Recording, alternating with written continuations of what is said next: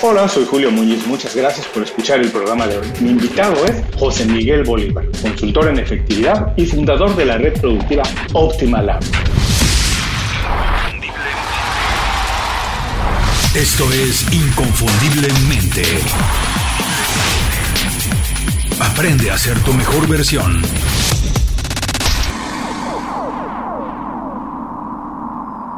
José Miguel, bienvenido inconfundiblemente. De verdad, muchas gracias por hacer tiempo viernes en la noche para platicar con nosotros. José Miguel, cuando te preguntan a qué te dedicas, ¿cómo puedes explicarlo de la manera más sencilla para que todo el mundo lo entienda? Hola Julio, pues en primer lugar muchas gracias por brindarme esta oportunidad y ya respondiendo a, tu pregunta, eh, una buena forma de explicarlo sería eh, decir que eh, ayudo a personas y a, organizaciones a, lograr resultados relevantes ¿no? para, ellos de la mejor manera posible, con, un uso óptimo de recursos. Esto es muy interesante, José Miguel, porque me imagino que absolutamente todas las personas en el mundo y todas las organizaciones, compañías en el mundo deben estar en la búsqueda de buenos resultados, ¿no? Pero, pero me imagino porque esa ha sido un poco mi experiencia, que no todos ponen las piezas donde deben estar, no todos toman las decisiones que tienen que hacer para que eso suceda, como que todo el mundo lo tiene en el imaginario. Estamos buscando buenos resultados, pero cuando les preguntas qué están haciendo, a lo mejor no tienen un plan, ¿cierto?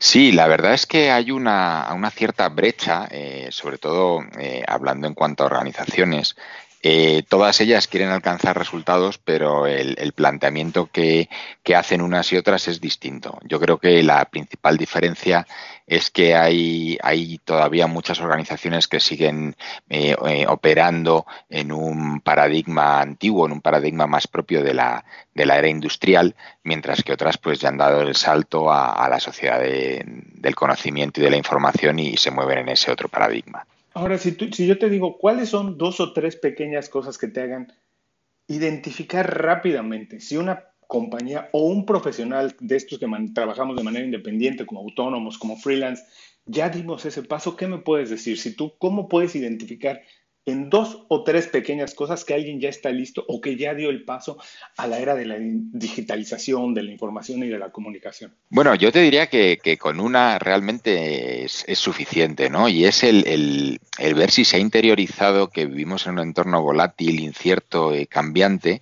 y que, y que pues todo esto que, que, de alguna manera promueven las, las viejas técnicas de gestión del tiempo, de, de planifícate eh, y las tareas más importantes y, y, lo importante y lo urgente, pues ha quedado un poco, un poco trasnochado y que ahora lo que hay que, que tener es una actitud ágil, ¿no? como las metodologías ágiles en, planificación de, proyectos, eh, donde tengas la flexibilidad de poder ir tomando la, elección correcta, ¿no? la elección más adecuada en cada momento, pues en función de esas circunstancias que, es muy difícil de anticipar. ¿no? nadie tiene una bola de cristal para saber lo que va a ocurrir. Ahora tú dices que se necesitan ahora técnicas para ser más ágil y a lo mejor conseguir los objetivos de manera más expedita, más rápido, sin menos fricción. En este sentido, me gustaría preguntarte, cuando hablamos de efectividad, ¿es lo mismo que hablar de productividad? ¿Son sinónimos? ¿Es exactamente lo mismo en el ámbito laboral o hay algunas diferencias y si no lo puedes explicar? Pues sí, hay una, hay una diferencia, hay una diferencia muy importante. La, la productividad es, es, uno de los nombres que recibe la, la, eficiencia y al final es un factor eh, exclusivamente cuantitativo que nos da un, un, un, indicador de qué ratio existe pues entre lo que en, entre lo que obtenemos y lo que dedicamos a obtener lo que obtenemos, ¿no? Em, mientras que la efectividad por una parte, incluye a la productividad, pero también incluye a la eficacia. Y la eficacia tiene que ver con eh, conseguir los resultados que son relevantes. La eficacia es muy importante eh, en un entorno en el que por, por diseño, por decir de alguna manera, siempre hay más cosas para hacer que tiempo para hacerlas, lo cual implica que sí o sí pues algunas de esas cosas van a quedar sin hacer. Con lo cual, el hecho de decidir qué hago, qué no hago, qué hago primero, qué hago después, qué hago yo, qué delego, aporta un valor en sí mismo eh, de la misma manera que lo aporta la eficiencia. Entonces, por resumir un poco, la efectividad sería la combinación de la eficacia y de la eficiencia, mientras que la productividad personal sería únicamente la eficiencia. Ah, interesante. Ahora, esto tiene que ver con la inteligencia emocional, José Miguel, con saber qué, con tomar buenas decisiones, decidir qué tengo que atacar primero, dónde aporto más valor, dónde es mejor que invierta mi tiempo. Si tengo 10 tareas por hacer, decidir cuáles son las dos que tengo que terminar primero, porque a lo mejor afectan de manera escalonada el resto de las tareas, algo, tiene que ver con esto, eh, porque de, manera, digamos, genérica, las personas entendemos, se entiende que para ser efectivo, para ser productivo, hay que hacer muchas cosas, hay que estar ocupado todo el tiempo y la gente muchas veces, bueno, es un mal de nuestros tiempos que la gente trabaja 24 horas al día con el teléfono desde casa, va en el transporte público trabajando, pero tiene que ver con esta capacidad de saber decidir, de tomar buenas decisiones, aprender a ser más eficaz. Sí, por completo. La, eficacia tiene una dependencia fuerte de la, de la inteligencia emocional. Mm. porque además, em, digamos que la tendencia natural que tenemos es eh, a hacer muchas cosas, pero fáciles, ¿no? Eh, preferimos hacer muchas cosas en, pues de las que se nos dan bien, que son rápidas, que ya, que ya sabemos cómo hacerlas, en lugar de hacer otras pues que a lo mejor van a requerir más esfuerzo, más tiempo, eh, no dominamos tanto, pero que realmente son las que van a aportar valor.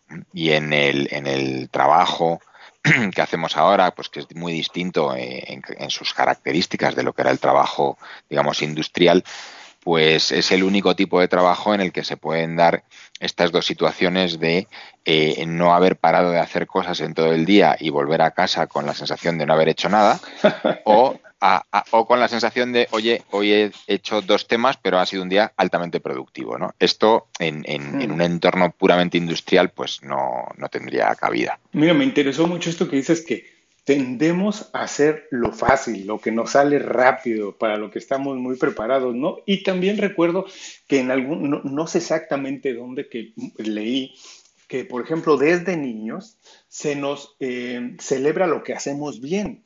Y entonces desde niños empezamos a hacer más de esas cosas.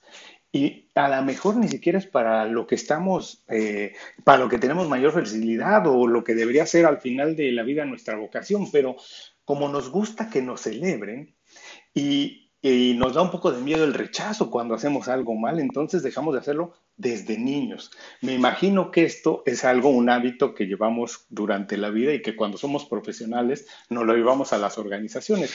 Ahora, ¿cómo haremos, cómo puede hacer tú que trabajas con grandes compañías y con profesionales, cómo hacemos para, digamos, desaprender esos malos hábitos, para aprender a atrevernos a celebrar el intento y no celebrar únicamente cuando hacemos algo bien. Eh, me gusta mucho que hayas utilizado la, palabra desaprender, Julio, porque yo te diría que esa es probablemente la, clave de todo esto.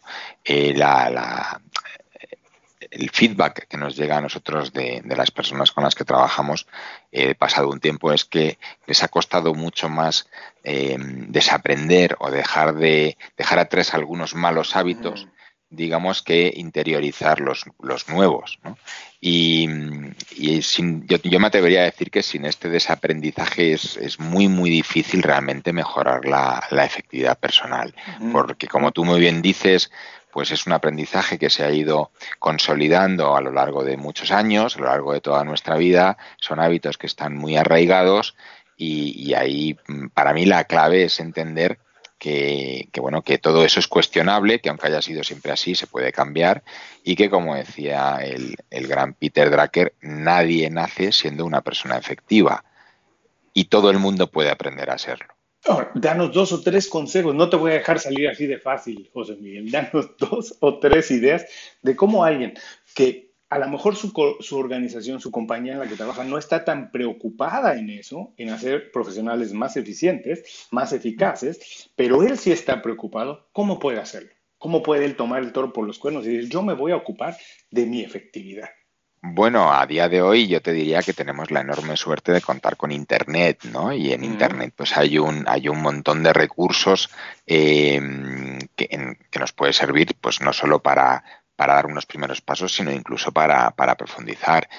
Yo, por, por mi experiencia, eh, lógicamente recomiendo una metodología en concreto, que es la metodología GTD, porque, bueno, porque es la que llevo usando casi 15 años y, porque constato a diario que, funciona, pero eh, hay mm, muchos hábitos eh, que adoptados de manera individual pues ya supondrían una mejora en, la efectividad. Como ya te digo, la literatura es amplísima y los, los blogs, podcasts, eh, pues, pues hay, realmente muchos. Nosotros publicamos mensualmente un, un ranking de, de blogs de efectividad donde seleccionamos creo que de una lista de, prácticamente 200 o, 100 y mucho, seleccionamos los 25 blogs que entendemos que son más relevantes como un posible punto de, inicio para, las personas que se están eh, dando sus primeros pasos en este, en este mundo y que les puede servir de referencia. Ah, les recuerdo que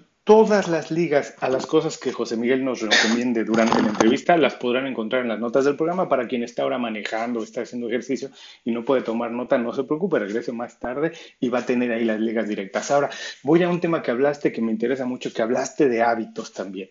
Y yo tengo la sensación que muchas veces el éxito depende no únicamente de la capacidad y habilidades que tenemos, algunas de manera natural, sino también de los hábitos que vamos desarrollando de la vida, porque somos realmente lo que hacemos de manera repetida y no lo que decimos que vamos a hacer. En tu caso, en el caso de José Miguel, ¿cuál es el hábito personal que tú consideras que influyó más en conseguir alcanzar las cosas que has conseguido?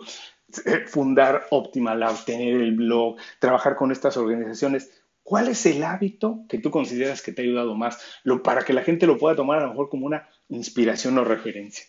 Bueno, yo te diría que la, perseverancia, ¿no? La, mm. el, eh, insistir, eh, aunque, aunque, bueno, el resultado de, los intentos, pues a lo mejor no sea el que tú esperas, ¿no? En lugar de, tirar la toalla o de abandonar, pues eh, insistir, insistir no haciéndolo exactamente igual, sino probando pequeñas, pequeñas variaciones, pero, pero yo te diría que para mí la clave está en en perseverar, en seguir adelante a pesar de los, de los obstáculos o de los reveses que te puedas llevar al principio. Ahora, me interesa mucho específicamente de ti, porque eres una persona que trabaja en esto, José Miguel, si nos puedes compartir si de repente tienes una rutina diaria. Yo he trabajado en, en muchas corporaciones grandes y siempre me sorprendía que muchas personas de un nivel alto en, la, en el rango, en la jerarquía de la compañía, llegaban y no tenían planificado un día. Y más o menos el día se iba presentando o se iba resolviendo cómo iban entrando emails, mensajes, llamadas, ¿no? Pero, y me sorprendía mucho porque yo creo que es mejor tener una rutina, como que es mejor tener los días planeados. En ese sentido, me gustaría, tú que trabajas específicamente en esto, si tú tienes alguna rutina, a lo mejor empiezas con meditación, eh, lectura, no sé, y si no la puedes compartir para también nosotros tomar algunos ejemplos de ello. Sí, bueno, yo lógicamente mi, mi rutina eh, ha ido evolucionando a lo largo del tiempo, pero ahora mismo digamos que tendría principalmente dos rutinas. Una cuando, cuando tengo una formación en, en un cliente que, que bueno, pues es bastante sencilla porque al final eh, comenzamos pronto y terminamos tarde, con lo cual prácticamente todos los días, todo el día estoy con, esta formación. Y luego la otra que puede ser más relevante para, los oyentes, que es cuando estoy trabajando, digamos, en mi oficina. Entonces yo suelo empezar a trabajar pues sobre las ocho y media y, y suelo parto el día en dos grandes bloques. Eh, tomo un desayuno ligero, me pongo a trabajar, hago descansos relativamente frecuentes, cada 40, 50 minutos hago una pequeña pausa y sobre las doce y media o una eh, paro y hago una pausa amplia. Paro, me voy a, dar un paseo, suelo andar 5 o 6 kilómetros a buen ritmo, aprovecho para, para escuchar podcast o para escuchar música y eh, pues luego regreso, me doy una ducha, como siempre que puedo me intento echar una pequeña siesta, unos 20-30 minutos, y luego me vuelvo a poner a trabajar hasta, hasta tarde, también haciendo pues eh, pausas frecuentes.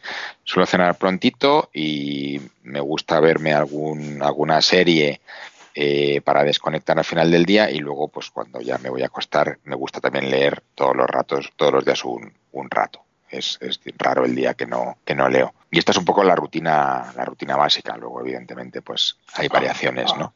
Claro, ahora me imagino que no todas las personas que nos están escuchando tienen la oportunidad de manejar su hora, los horarios como lo puedes hacer tú, pero creo que el verdadero valor está en tener una rutina y en la repetición de las cosas, ¿no? Cuando, como dices, a lo mejor no tenemos que leer dos horas al día, pero con que leamos 15 minutos diarios, que creo que todo el mundo puede hacerlo, es nada más cuestión de ajustar horarios y a lo mejor despertar 15 minutos antes, pero todo el mundo puede meter durante su día algunas actividades que esto, que lo van a hacer encontrar una mayor efectividad y tener un mejor balance en su estilo de vida.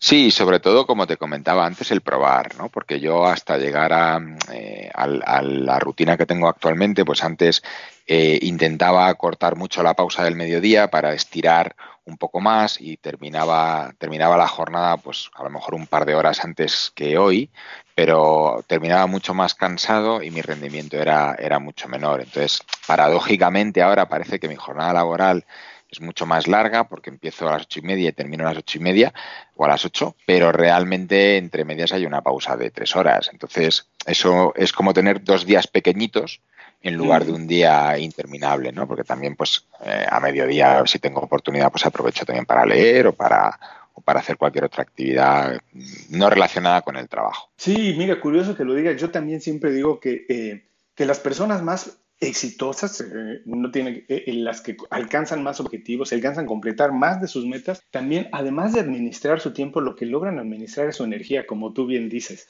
Eh, hay que saber en qué horas eres más productivo, en qué horas tienes que hacer qué tipo de tareas y eso, como dices también, intentándolo, probando. Y ahora que hablas de probar, me gustaría saber cómo es que llegaste a esto, cómo es que llegaste a ser un consultor en efectividad, porque hasta donde entiendo, no fue tu primer intento, como que trabajaste, antes tuviste trabajos en corporate, eh, trabajaste en grandes corporaciones, pero ¿cómo fue el proceso para llegar a esto? Bueno, pues la verdad es que tuvo un, un componente importante de, de, azar o de casualidad. Mm. Yo empecé a utilizar la, la, metodología GTD, como te comentaba, hace casi 15 años por, por necesidad. Estaba, estaba en una gran corporación, eh, era mis, mi segunda empresa, había, había estado 10 años en, en, una y aquel cambio a un nuevo entorno, un nuevo mercado, pues me, me superó y, y, en esa búsqueda un poco de recursos me, me encontré con, con GTD y empecé a, un par de años después, empecé a escribir en el, en el blog porque mi, mi puesto de trabajo era mayoritariamente internacional y me di cuenta de que estaba muy desconectado de, de, la comunidad de recursos humanos en España, que era en lo que yo trabajaba en aquella época. Entonces era, era un poco el, el despertar de los, de los blogs, te estoy hablando del, del 2008, ¿eh? o sea, hace ya, hace ya unos años, y, y, cuando decidí, bueno, ¿y de qué escribo? Pues dije, pues mira, pues voy a escribir de recursos humanos, que es de lo que, de lo que trabajo, y, y de GTD, por, por no escribir solo de una cosa, ¿no? Y de aquella mezcla curiosa, eh, pues me empezó a leer eh, gente del mundo de recursos humanos que descubrió GTD gracias a mí y unos años después pues me empezaron a contactar preguntándome si yo conocía a alguien que hiciera formación en, GTD, ¿no? Y mis primeras, mis primeras incursiones en, el mundo de la formación en efectividad y en la consultoría en efectividad, pues fue eso, mm, por conocidos del blog eh, pues casi a nivel personal de me tomo un par de días de vacaciones y me acerco un día a tu empresa y doy un, te doy un curso para tu equipo. ¿eh? O sea, eh, favor, favor de amigos. Unos años después, pues eh, cuando ya me lo planteé más en serio, pues mmm, porque empecé a tener una demanda mayor, pues empecé con mi con mi propia, mi propia versión de, de, la metodología, porque en aquella época pues no había eh, no había una estructura global como la hay a día de hoy y hace ya pues cuatro o cinco años se pusieron en contacto conmigo de la David Allen Company para, para ofrecerme tomar la, la, distribución para España que, que, acepté y ese ha sido un poco el, el, camino, pero sobre todo al principio fue una cosa para nada planificada o, o prevista. Y para todas las personas que nos están escuchando que no están familiarizadas con la metodología GTD, que viene por sus siglas en inglés de Getting Things Done, que podemos traducir algo así como terminando tareas, haciendo cosas, más o menos. Si nos puedes decir rápidamente también, José Miguel, ¿cuál es la filosofía de esta metodología? ¿Qué es lo que intenta hacer para trabajar? Yo soy bastante eh, seguidor del trabajo de David Allen, me gusta mucho, así es como te descubrí afortunadamente, pero para quienes no están tan familiarizados, si nos puedes dar dos o tres pequeñas ideas para que vean que es algo que prácticamente todo profesional hoy en día puede aprovechar y debería de estar aprendiendo. Bueno, el punto de partida de la metodología GTD es que la mente es fantástica para tener ideas, pero no para mantenerlas. Entonces, el, intentar utilizar la mente como gestor de recordatorios, eh, pues es, es, eh, es, ineficaz y es ineficiente porque la mente no está diseñada para eso. La mente está diseñada para tener recuerdos, pero no para, no para gestionar recordatorios. Mm. Entonces, lo que propone la metodología es eh, la construcción de una mente externa en, la que volcar pues todo, todos esos recordatorios eh, porque gracias a, ese volcado en una mente externa, pues lo que vamos a conseguir es, por una parte, tener sensación de control sobre todos los aspectos de nuestra vida, por otra parte, pues nos va a permitir eh, elegir con confianza qué hacer y qué no hacer en cada momento, eh, centrarnos o enfocarnos en, la tarea sin tener todo ese eh, ruido mental sobre todo eso que no hemos hecho y todo eso que tenemos que hacer. Y, bueno, pues al final todo esto se, traduce en, conseguir más resultados y con mucho menos estrés. Y lo que nos propone la metodología pues es un conjunto de hábitos encaminados a que esta mente externa pues sea fiable y se mantenga completa, actualizada y accionable a lo largo del tiempo. Ahora, ya nos contaste un poquito también cómo fue el proceso que tú pasaste a descubrir todos estos hábitos, desarrollarlos y, hacer la, metodología y ahora impartir los cursos, pero te pregunto, ¿lo hiciste completamente solo, José Miguel? ¿O algo por ahí, alguna inspiración, algún mentor, alguien a quien a lo mejor incluso no solo su manera de trabajar, sino sus valores, algo que te haya gustado y que te haya inspirado para hacerlo? Bueno, yo aquí te, diría dos cosas, Julio. Por una parte, eh, lo que es GTD propiamente dicho fue un proceso autodidacta. Como te decía, yo soy una persona bastante perseverante, entonces fue muy duro. Yo tardé mm, prácticamente dos años y medio en llegar a un punto en el que sentía que dominaba eh, mínimamente la, metodología y en esos dos años y medio pues tuve innumerables caídas, abandonos, fracasos y, sin sabores, pero bueno, pues cada vez me levantaba, eh, había aprendido algo y probaba a hacer algo de manera distinta, ¿no? Eh, y ya en términos generales me considero una persona y un profesional particularmente afortunado porque he tenido no, no uno, sino muchos excelentes mentores, tanto en mm. mi primera compañía en, en HP como en la como en la segunda compañía, se llamaba en aquella época eh, Applied Biosystems, eh, y ya te digo, he tenido muchos, muchos eh, excelentes mentores de los que he aprendido pues prácticamente todo lo que sé. Ah, y además nosotros en Inconfundiblemente somos siempre, siempre estamos invitando a las personas que no tienen un mentor, que lo busquen. Y también a quien ya tiene un cierto nivel, que empiece a ser un mentor, ¿no? Porque siempre también es bueno regresar un poco de lo que hemos recibido de otros. Yo nunca he conocido a alguien que no quiera compartir lo que sabe, cuando uno lo pide de manera eh, abierta, sincera. Así que la verdad es que nos encanta y gracias por compartir que de verdad el trabajo con un mentor nos ayuda a crecer mucho. Ahora, quiero saltar a un tema que también me he encontrado mucho en las cosas que publicas, José Miguel, y es la relación de la digamos, el trabajo, la productividad y la felicidad. De hecho, me encontré por ahí, me parece ser que en tu perfil de LinkedIn, que una de tus misiones es ayudar a organizaciones a ser más competitivas con personas más felices. Y bueno, de manera natural, generalmente, no se relaciona el trabajo con la felicidad, ¿no? De hecho, la mayoría de las personas relacionan el fin de semana con la felicidad, pero no el trabajo. Y yo te quiero preguntar, tú que te dedicas a eso, ¿por qué el trabajo tiene que relacionarse con ser feliz, con ser una persona más feliz? Bueno, eh, aquí me, has, me has recordado a un, a un libro que es uno de mis, de mis favoritos que leí hace, hace algunos años de, del británico Paul Dolan. Es un libro que se titula en, en inglés Happiness by Design, que creo que está traducido como eh, Diseña tu felicidad, castellano. Y la tesis de este, de este hombre, es un doctor en psicología, que es uno de los principales expertos, a, mi entender, en el, en el tema de la felicidad, es asesor de políticas públicas del gobierno del Reino Unido. Eh, la tesis de Paul Dolan es que lo que creemos, la mayoría de las personas, que nos hace felices y lo que realmente nos hace felices, en general se suele parecer poco. Entonces, eh, bueno, pues este, este, este profesor lo que propone es un sencillo método de medición para que realmente descubramos qué es lo que nos hace feliz y qué es lo que nos hace infelices. ¿no? Y, bueno, pues eh, de alguna manera lo que viene a poner de manifiesto es algo que por otra parte pues, pues ya se sabe del libro de, de Flow, de Mihaly, no soy capaz de pronunciar su apellido, ¿eh? pero el, el, libro de Flow de, de las experiencias óptimas viene a decir lo mismo, es decir, es mucho más fácil entrar en flow y tener esta sensación de felicidad o de bienestar en el entorno profesional que en el, que en el personal, fundamentalmente porque uno de los ingredientes secretos de, la, de la fórmula de la felicidad o de la fórmula del flow, que viene a ser lo mismo, es eh, el que exista un cierto nivel de reto, ¿no? Tiene que ser un reto eh, asumible, en un reto que nosotros podamos superar pero ese reto ayuda a, disfrutar más de lo que estás haciendo y parece que estos retos es más fácil encontrarnos en el entorno profesional. Eh, la felicidad tiene mucho de actitud, entonces mm. Mm, yo creo que se puede, se puede disfrutar mucho del trabajo. Eh, también pues entendiendo que, todo, ¿no? También eh, la vida profesional, la vida personal, pues, pues todo tiene sus, partes buenas y sus partes menos buenas, ¿no?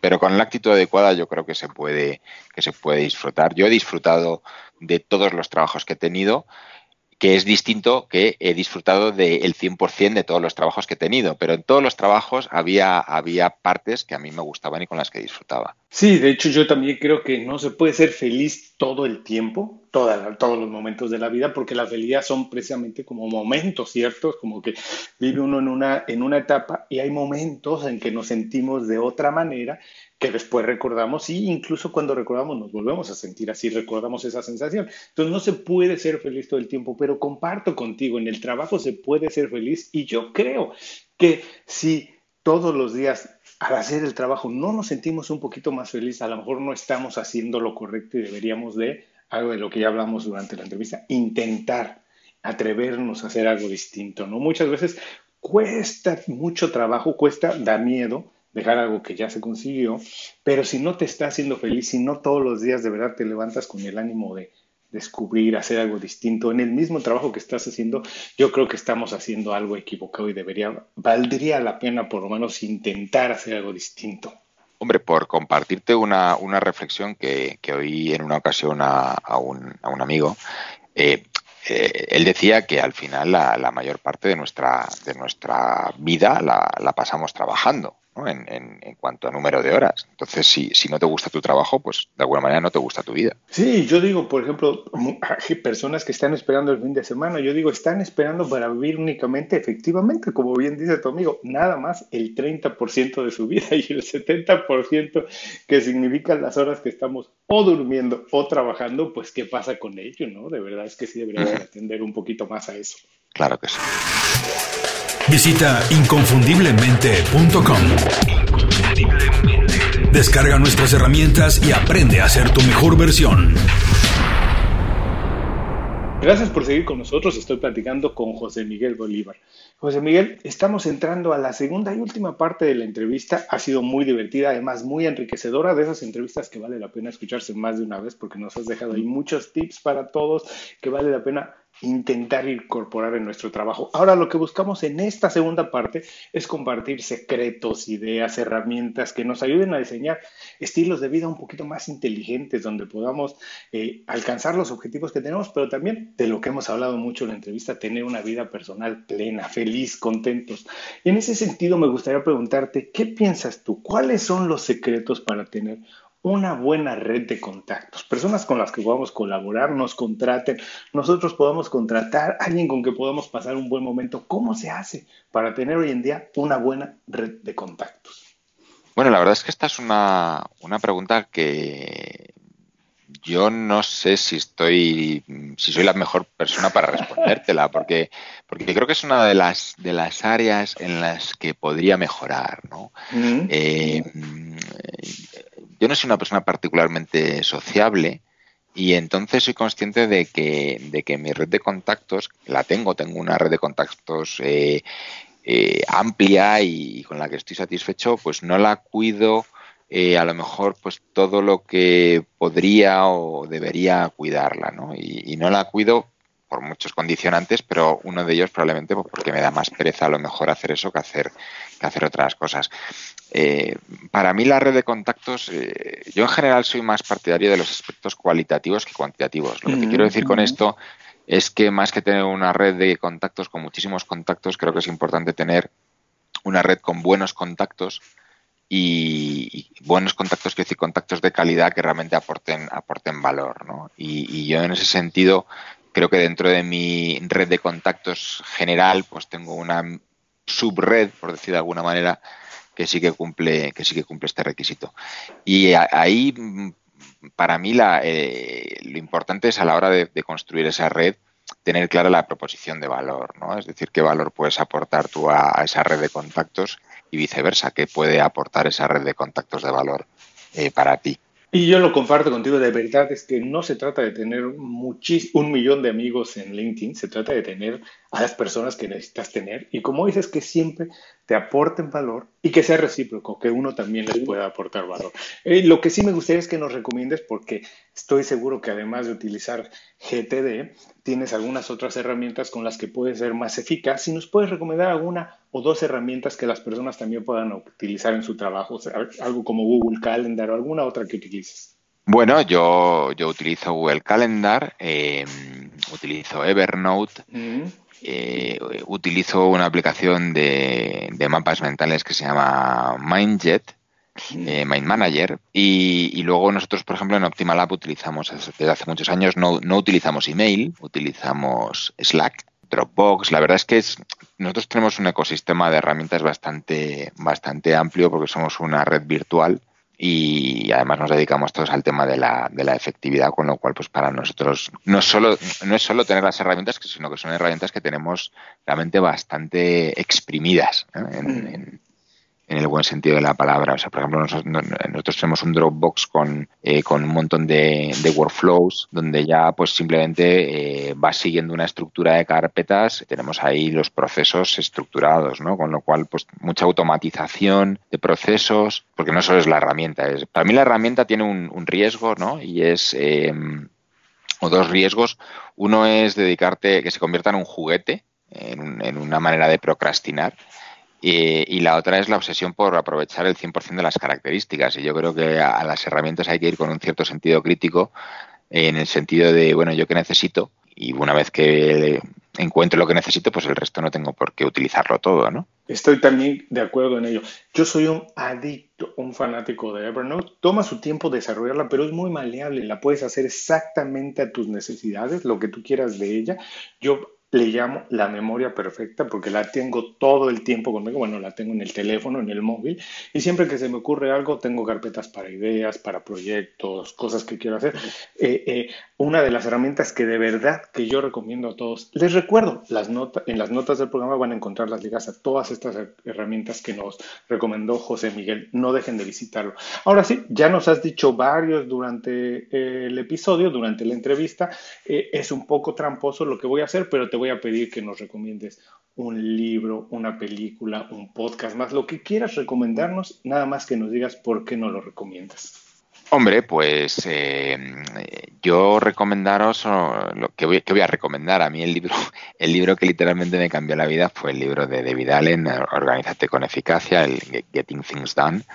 Eh, que bueno, pues creo que es un libro de referencia y luego película, pues la verdad es que no sabría, no sabría recomendarte. Podcast hay, hay un par de ellos que escucho asiduamente. Me gusta mucho Aprendiendo GTD, que es un podcast eh, que hacen tres personas en la que comparten pues su, su, proceso de aprendizaje y además ha sido muy interesante seguirles desde el principio y ver su, su evolución. Y también me gusta mucho un podcast que se titula El futuro del trabajo, que hacen dos exdirectores de recursos humanos aquí en España, que es un podcast de, de tendencias en el, en el mundo laboral y de recursos humanos y que, bueno, pues yo como ex profesional de ese área eh, me gusta mucho y además creo que hacen una labor excelente de divulgación y de detección de tendencias. Ah, buenísimo. Ya, ya los voy a tener que agregar a mi lista de podcasts por escuchar, porque también es un tema que me interesa mucho. Y les recuerdo, las ligas también estarán en las notas de este programa. José Miguel, por último, por favor, danos un buen consejo, algo con el que se queden las personas para el resto del día, y dinos cómo podemos saber más de tu trabajo y cómo podemos ponernos en contacto contigo.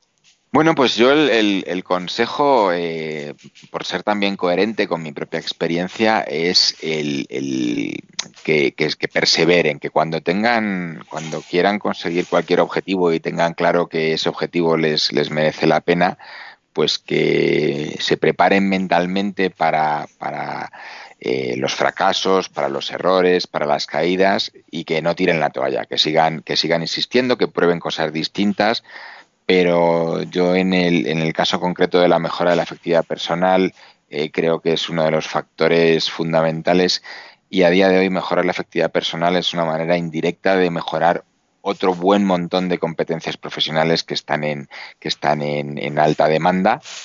Y, en cuanto a la mejor forma de conectar conmigo, pues probablemente la más sencilla sea mi blog, optimainfinito.com y también pues soy muy fácil de encontrar en, en, en Twitter, arroba jmbolívar y en LinkedIn José Miguel Bolívar. Pero bueno, si buscan José Miguel Bolívar en Google, pues me van a encontrar en, múltiples redes sociales, en múltiples foros. José Miguel, muchísimas gracias por dedicarnos tiempo y compartir con nosotros tus secretos, consejos, experiencias. Hacerlo un viernes por la noche. Te vamos a liberar para que vayas a tomar unas cañas. Te mando un abrazo muy grande hasta Madrid. Espero de verdad conocerte pronto, dárnoslos en persona y también sentarnos a tomar algo juntos. Muchas gracias, Julio, y será un placer cuando vengas por aquí tomarnos esa caña. Danos un abrazo. Y a todos los que nos escuchan, con esto terminamos la entrevista con José Miguel Bolívar. Les recuerdo que todos sus consejos, así como los datos para ponerse en contacto con él, los pueden encontrar en las notas de este programa.